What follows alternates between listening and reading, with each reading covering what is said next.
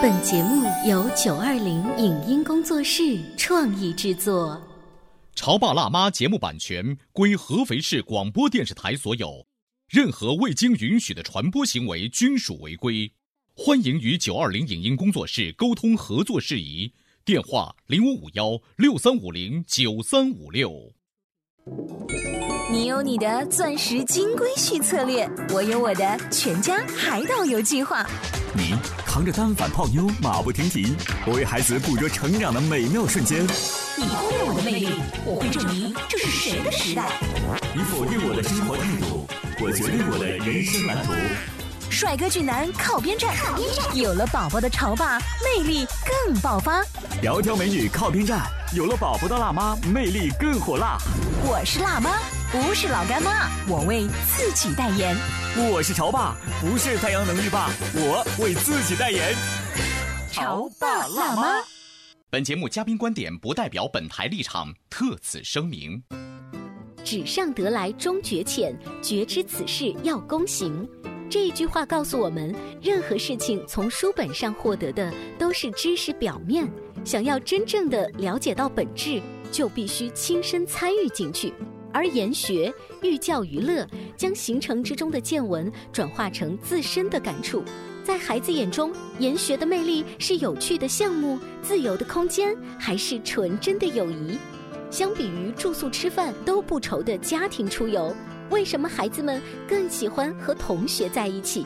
通过研学，家长对孩子又有怎样突破性的了解？欢迎收听八零后时尚育儿广播脱口秀《潮爸辣妈》。本期话题：孩子眼中的研学到底有何吸引力？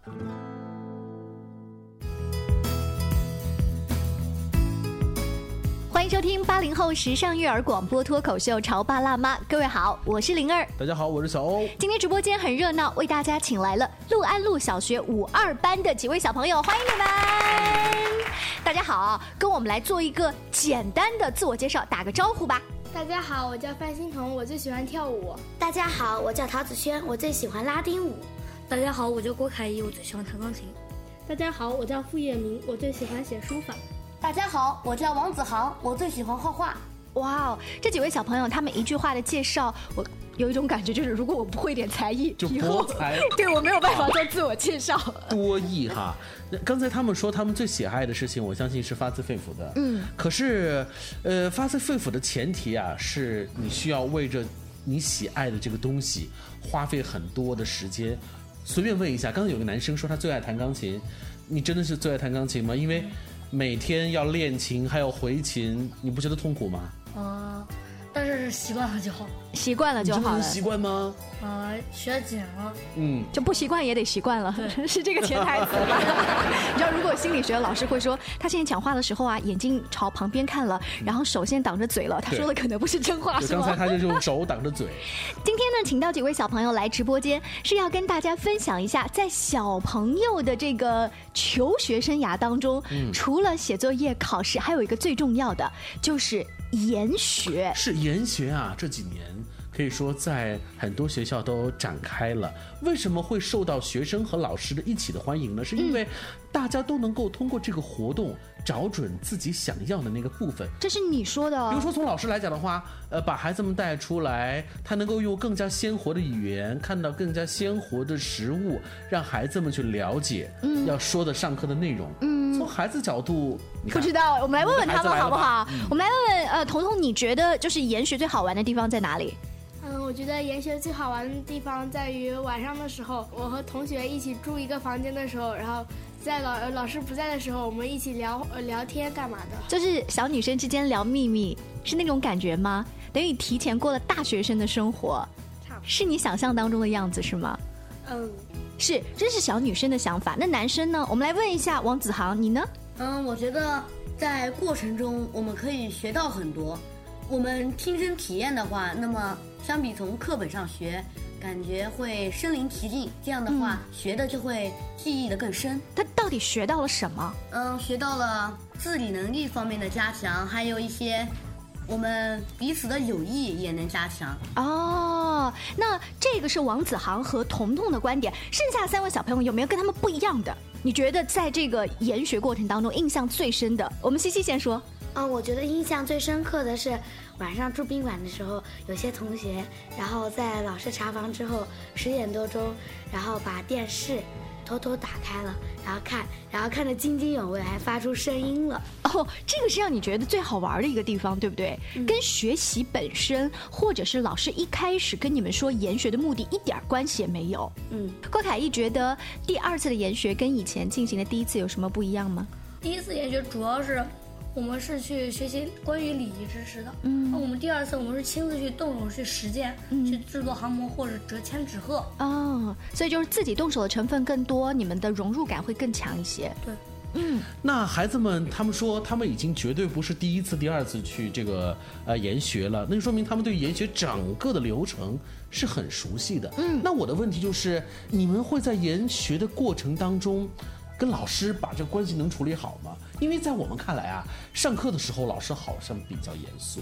如果我要跟我的同桌说两句话，那几乎是眼神都很犀利，眼神会杀死你们。嗯，可是研学你会发现，这个老师似乎温柔了很多哈。嗯，脾气也好了很多。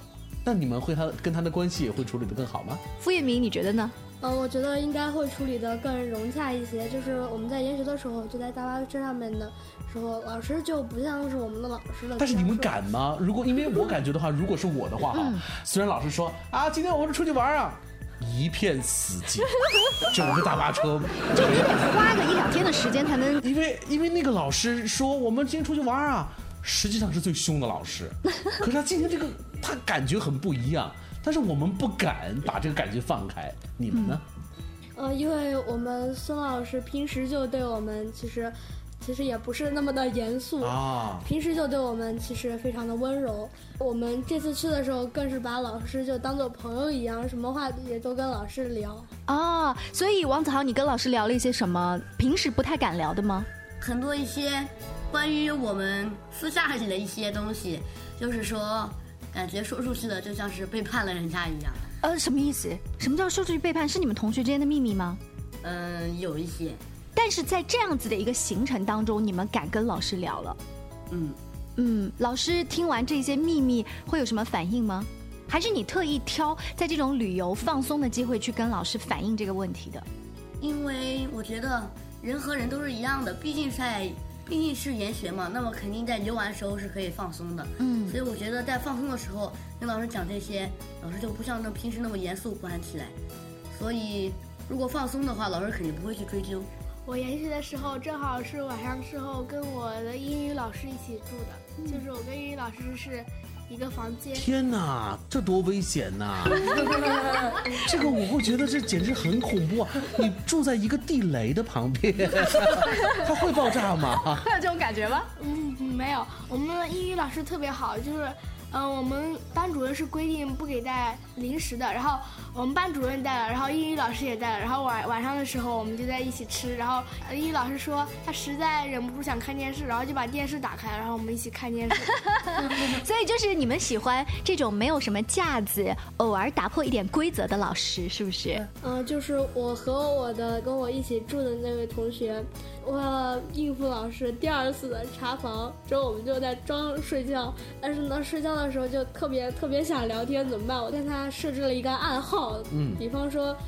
说什么手势是有危险、聊天之类的东西啊？这些手势跟暗号，后来你们的老师知道吗？破解了吗？不知道，没有。你知道吗？我们的节目很火的，你们的班主任老师有可能会听到这期节目。现在还敢继续说，好有勇气啊！刚才他说，他说他跟同学设置了一个暗号哈。你知道这种暗号是你们研学外出的时候才设置的吗？平时。在这个上课的时候，平时在学校，你跟他应该是没有这种交流。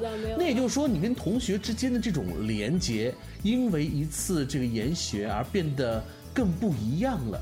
是不是？是的，好像孩子们的重点放在了友谊的这种流动。因为为什么呢？因为你只有这个时间才能说一些并非是这个航模的这个的事情啊。因为你的白天大部分时间研习的时光都是留在了那个课堂当中啊，你只有晚上能有更多的时间能够联系你们之间的这个情谊，对不对？嗯，我们能这样理解吗？西西，你觉得呢？能哦，所以整个研学下来，你今天是去了北京，还是去了南京，或者去了西安？我并不是很在意，而我更在意的是，我跟哪个小朋友一起今天睡了上下铺，还是说我们一起住在一个房间里面，对不对？你们更喜欢的是这个？今天啊，把孩子们请到我们的直播间来聊一聊他们前一段时间刚刚经历过的这个研学。你知道，现在研学在学校还是很受孩子们欢迎，老师也很欢迎。是。然后，你知道从一个私心的角度来讲的话，平时老师工作也很繁忙的。嗯。如果能够利用研学，让自己的精神变得不用那么的紧绷，嗯，跟孩子们的关系用另外一种方式来维系的话，真的是件很好的事情。是啊，像我们大概在高中的时候才经历了第一次，就是春游去了外地，还是老师其实做了一件在那个年代很有勇气创新的事情。嗯，若干年后我们已经工作很多年，再回去探望他们的时候，还会提到这次旅行。对啊，但是你知道那个时候啊，春游啊。受到限制，因为一年只有那么一个春天。嗯，但研学就不一样啦。对，四季啊，只要你们想，只要有合适的课题，就可以去。嗯，哎，我想问问几位小朋友，就是你们跟着老师这样子，一年可能只有那么一到两次机会的研学，但是爸爸妈妈他们可能会创造更多的条件，帮你们报旅行社呀，或者是自驾，或者是自己自由行去不同的国家订五星级的大酒店，怎么样？你们这样比较起来，更喜欢哪一种旅游啊？嗯，研学，研学，为什么呢？因为我觉得跟呃跟同学们一起去游玩的话，我觉得可以学习很多知识，而且可以进行互动，可以做一些很多好玩的游戏。嗯，比如说，呃，他学到了什么东西，我学到了什么东西，我们可以。互相的交换，这个交换的知识是你们就是平常聊天的时候就会互相说吗？说，哎，轩轩，你今天学到了什么？哎，西西，你今天学到了什么？你们六年级的小朋友现在是这样对话的吗？应该不是吧？不是的，就是偶尔，偶尔中途的时候就会，就无意当中就可能捕捉到这些知识。对，哦，郭凯毅呢？我还是更喜欢我们研学，因为我们研学，我们可以锻炼我们的自理能力，因为我们。出去玩的话，我们一般都是爸妈帮我们搞好了。嗯嗯，如果你跟爸爸妈妈说我自己可以搞定，我已经五六年级了，他们都不放手吗？他们仍然还是不会放手。嗯，比如他们在哪方面不太放手？就比如说我们，我们想要烧水，嗯，他们还是不会放心我们去烧水，他们会自己去烧，或者他们去会买矿泉水。哦，你们想让他们放手吗？想。真的吗？当然。可是放开之后，你们会发现一切都由你们自己弄哎，比如说。你们在外面居住，所有的洗漱啊，各种方面呢，爸爸妈妈没有这个服务员喽，他们不在你们身边喽，你要自己独立的完成，你们可以吗？可以，可以，可以，完全可以。这两次研学就是最好的认证。啊，这两次最好认证。呃，曾经有一些五六年级的小朋友做客我们直播间，他们的妈妈给了他们一个小任务，就是出门之前带了多少行李出去，请带回多少回来，一样都不能丢。你们呢？你们的行李是自己打包的吗？回来还都在吗？嗯，大多的行李都是我们自己准备的。嗯，于是呢，自己准备的，那自己途中想丢掉一些，或者说自己不想要的。或者说自己无意中丢掉的，心里有数，就是心里比较有数啊。那彤彤呢？嗯，我也是自己准备，就是有的时候我妈还会提醒我一些，呃，什么东西别忘带了。嗯，刚才几个孩子异口同声都说了，其实他们更喜欢的是跟着老师和同学们一起去研学。是，所以爸妈心里面会。我不知道算笔账哈，那我干嘛还要每年在暑假、寒假的高峰期，就是花那么多钱带他们出去玩呢？这带孩子出去玩，真正的你要说是满足了谁呢？家长这部分也一定满足，就满足了一个我成为爹妈之后能够拥有这种亲子时光这部分的心态，实际上是属于家长自己的哦。潮爸到，辣妈到，准爸到，育儿专家。请！中国内地首档八零后时尚育儿广播脱口秀，陪你一起吐槽养育熊孩子的酸甜苦辣，陪你一起追忆自己曾经的小世界。潮爸辣妈，潮爸辣妈播出时间：FM 九八点八，合肥故事广播，周一至周五每天十四点首播，二十一点重播。网络收听，请下载荔枝 FM、蜻蜓 FM、阿基米德、喜马拉雅、中国广播以及苹果 Podcasts，搜索“潮爸辣妈”订阅收听。微信公众号请搜索潮爸辣妈俱乐部参与节目互动哦。您正在收听到的是故事广播《潮爸辣妈》。本节目嘉宾观点不代表本台立场，特此声明。纸上得来终觉浅，绝知此事要躬行。这一句话告诉我们，任何事情从书本上获得的都是知识表面，想要真正的了解到本质，就必须亲身参与进去。而研学寓教于乐，将行程之中的见闻转化成自身的感触。在孩子眼中，研学的魅力是有趣的项目、自由的空间，还是纯真的友谊？相比于住宿吃饭都不愁的家庭出游，为什么孩子们更喜欢和同学在一起？通过研学，家长对孩子又有怎样突破性的了解？欢迎收听八零后时尚育儿广播脱口秀《潮爸辣妈》。本期话题：孩子眼中的研学到底有何吸引力？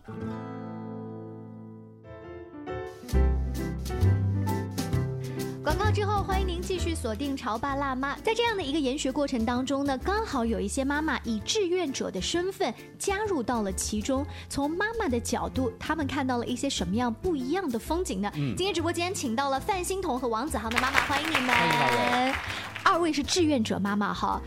看儿子跟女儿跟平时你们自己带出去旅行有什么不一样的地方吗？就在你们的这个观察当中呢？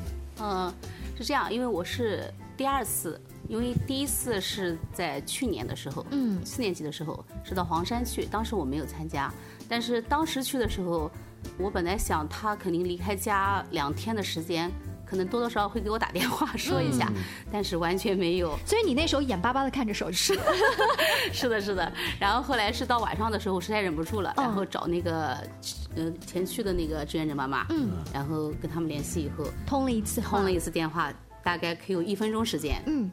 就好了好了，就这么说吧。没良心的，对不对？啊，是的。所以其实你会发现，就觉得像一只放飞的小鸟了，已经出笼了，好像。所以说你会发现，根本不是你之前想象的，说是孩子离不开我们。是吗？我们离开他。嗯，那个时候是四年级 啊，四年级第一次。对。那你当时忍不住想打电话的时候，旁边比如说爸爸有没有说：“哎呀，儿子没事儿了，安慰你。”爸爸要好一点，爸爸要比我好一点，淡定很多。对对对。所以今年当你换了一种身份，可以在旁边看着他的时候呢，他有点不开心。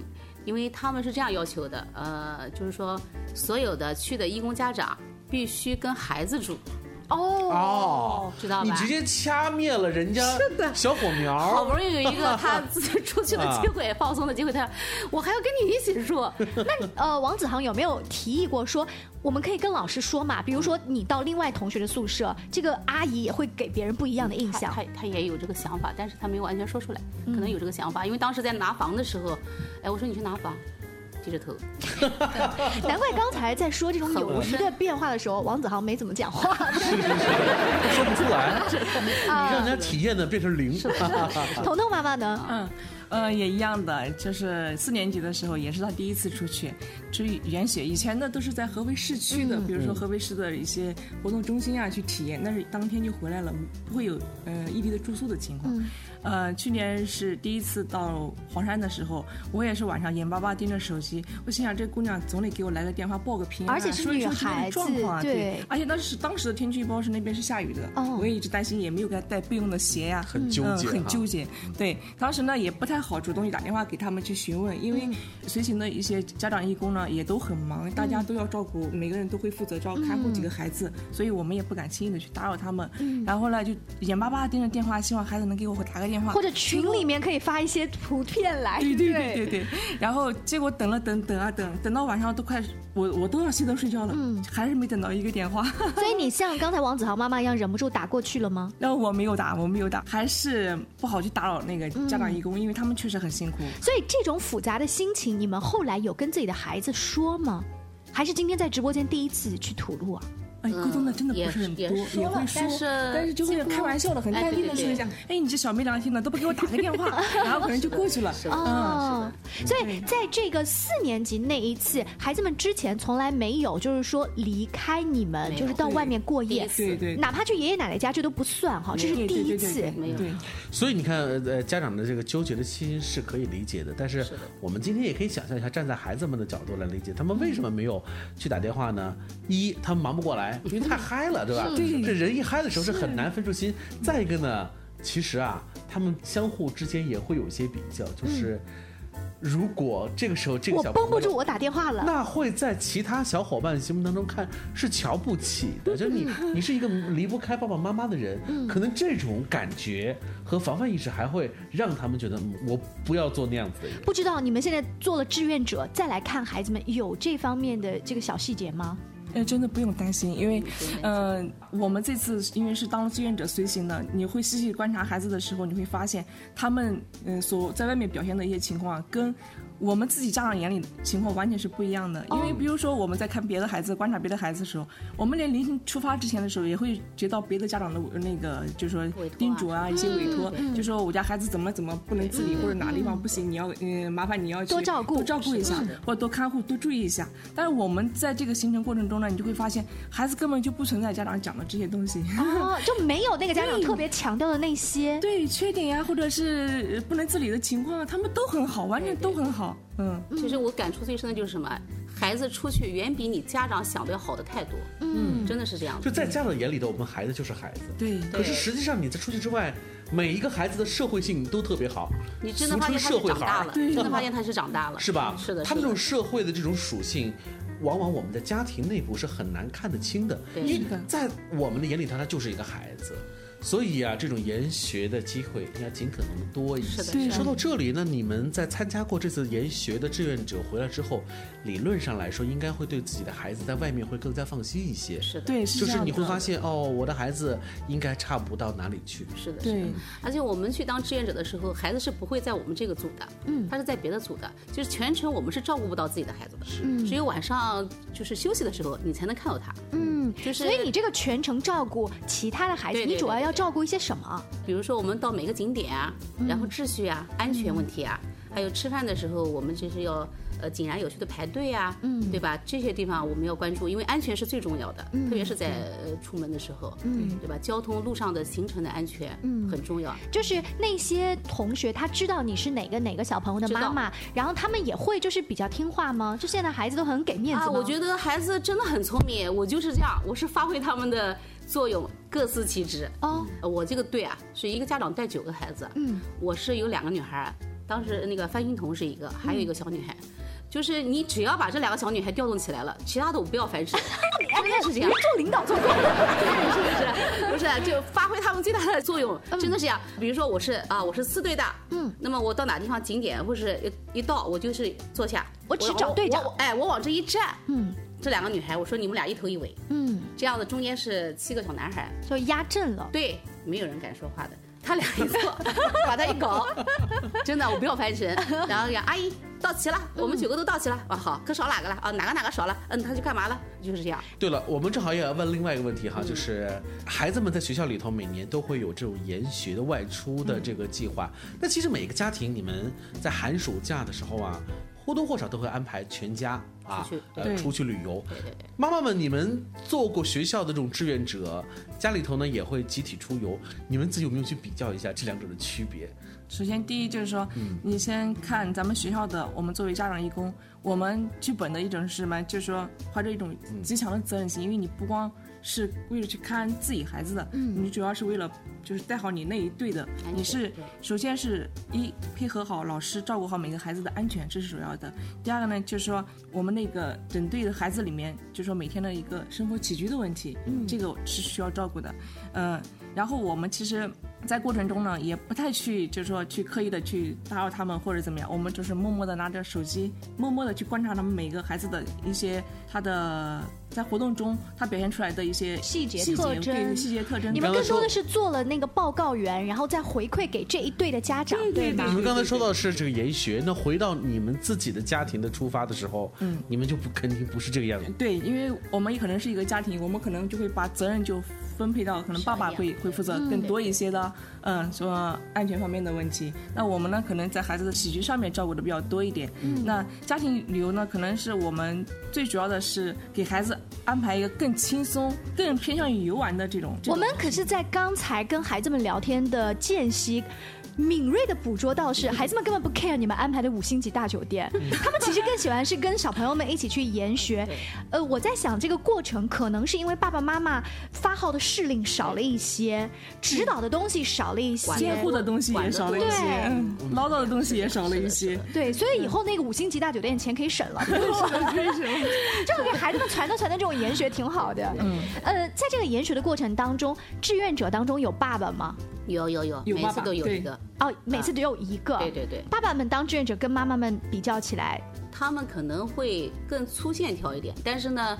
做的体力活会多一点。哦，呃，因为你看那次我们到那个南京大屠杀纪念馆那天，当时我们搞那个公祭仪式嘛，很热，然后我们穿的是那个秋季的那个运动校服，那个是两层的那种，当时是南京是二十八度，其实在室外站的是很热的，然后好多孩子都有点受不住了，然后但是为了达到那种公祭，因为我们要整体的效果嘛，所以当时那个有的孩子实在是不行了，然后我们就。去给他们买了点水，然后有个爸爸就是最高费用的劳力水。你想看，一般五十多个孩子，那么多瓶矿泉水都要自己拎过来，确实很辛苦。就自己扛过来，真的自己扛过来的。从因为他那个男婴，他说你要必须要到外面去走一大截的路，然后扛过来，怪辛苦的。嗯，所以这个时候爸爸如果多参与一点的话，更好一些。所以每次肯定会安排一个爸爸会参加的。在这个过程当中，志愿者的家长应该有更多的机会可以跟班主任或者任课老师多接触一些。你们会找一些机会，就是。跟老师，比如说问问自己孩子一些平时的学习情况吗？